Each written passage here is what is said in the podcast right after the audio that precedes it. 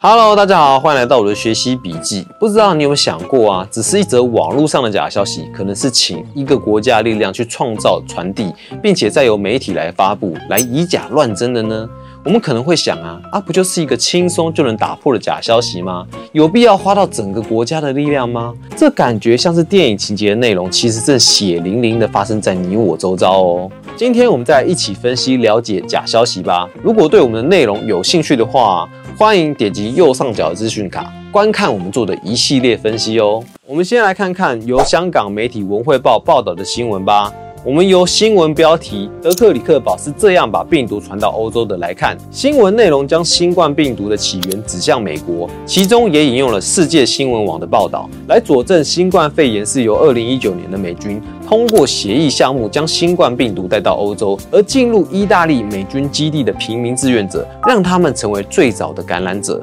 然而，我们在更进一步查证以后，这样的消息甚至被中国官媒环球网转发报道。中国有不少媒体跟着官方的宣传，不停的透过转发报道指责美国。我们发现这个新闻的来源是在七月二十九日国际媒体 World News 中一篇美国应敞开大门调查新冠肺炎的起源的报道。而该篇新闻报道中表示，内容是引述中国日报的新闻。诶，等等，所以中国说的外媒报道，所谓的外媒其实是自家新闻的翻译吗？而这篇新闻呢，又被多个中国农场新闻加油添醋翻译成外国发现新冠肺炎病毒来自美国，而且由官方要求民众转发，让这篇新闻从中国扩散到整个华语圈，造成一些人信以为真哦。而这个手法，简单来说啊，就是帮假新闻洗产地，将中国自己报道的新闻，透过外国媒体翻译以后再转发，最后再自己拿回来翻译成中文，就可以轻松替自己国家阐述的假新闻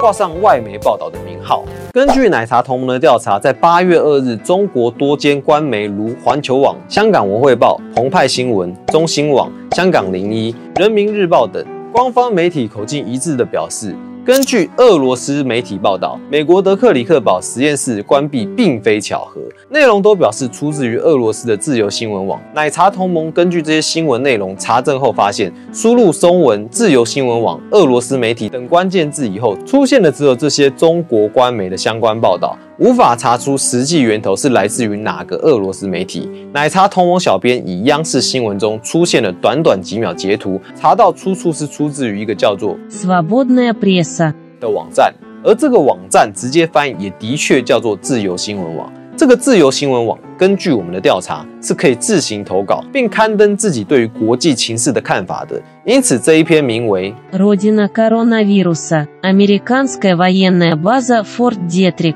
翻译就是新冠肺炎的源头，美国德克里克堡的报道，网址被分类在部落格，内容也多次提及揭露自中国人民日报的报道，因此我们可以合理的怀疑，这并不是俄罗斯媒体撰写的报道，而是有心人士投稿翻译中国新闻而制作出来的假消息。借由这样的新闻洗产地以后，再借由中国各大媒体翻译报道，将新闻输出再输入，让更多华语圈的人误以为这真的是外媒的调查报道。而这样的手法不断日新月异，更能以假乱真。在荧幕前的你，绝对要随时保持警惕，不要轻易相信网络上内容农场的新闻内容。人民日报海外版在八月二日报道称，有一名瑞士科学家爱德华在脸书上贴文，目前账号已经删除，只剩网友截图，批评世卫成为美国的政治工具，称美国对世卫的病毒溯源报告进行施压，世卫的报告将成为美国用来攻击中国的武器。很快的，这篇报道就被人民网、新华网等官媒大肆转发报道。只是没想到，这篇新闻竟然让瑞士驻中国大使馆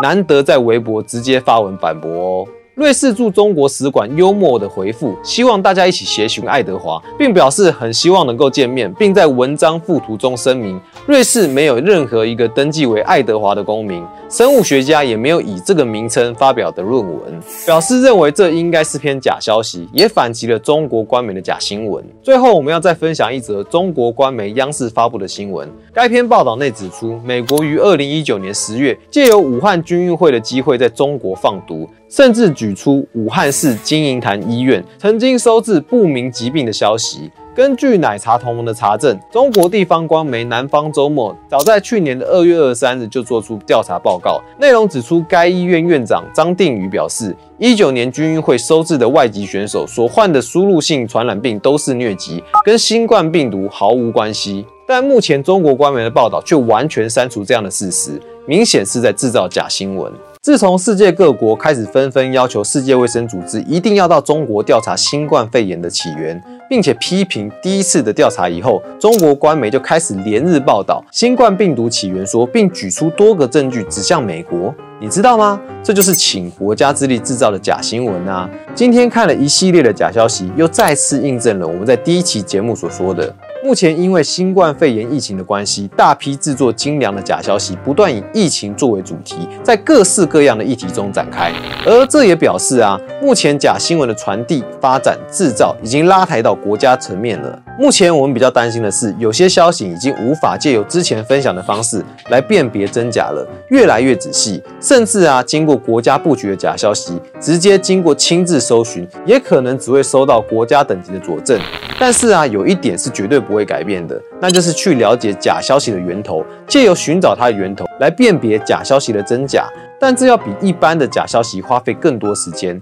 我们认为这些状态正一步步改善中。例如，社群软体推特，早在二零二零年开始，对中国官媒等有疑虑的媒体加注标注提醒，让阅读人可以知道这个账号媒体。是在为谁工作等等，以增加其辨别度。我们相信，随着网络媒体的进步，假消息的应对办法也会随之做出更多不同的改变。现在我们必须随时小心注意，不要轻易落入新闻媒体的陷阱。如果你对于我们制作的内容有兴趣的话，欢迎订阅并开启小铃铛。下一期的真假来辩，我们将会再拉回台湾，一起看看其他的假消息吧，一起成为一个 Batman。我们下次见喽，拜拜。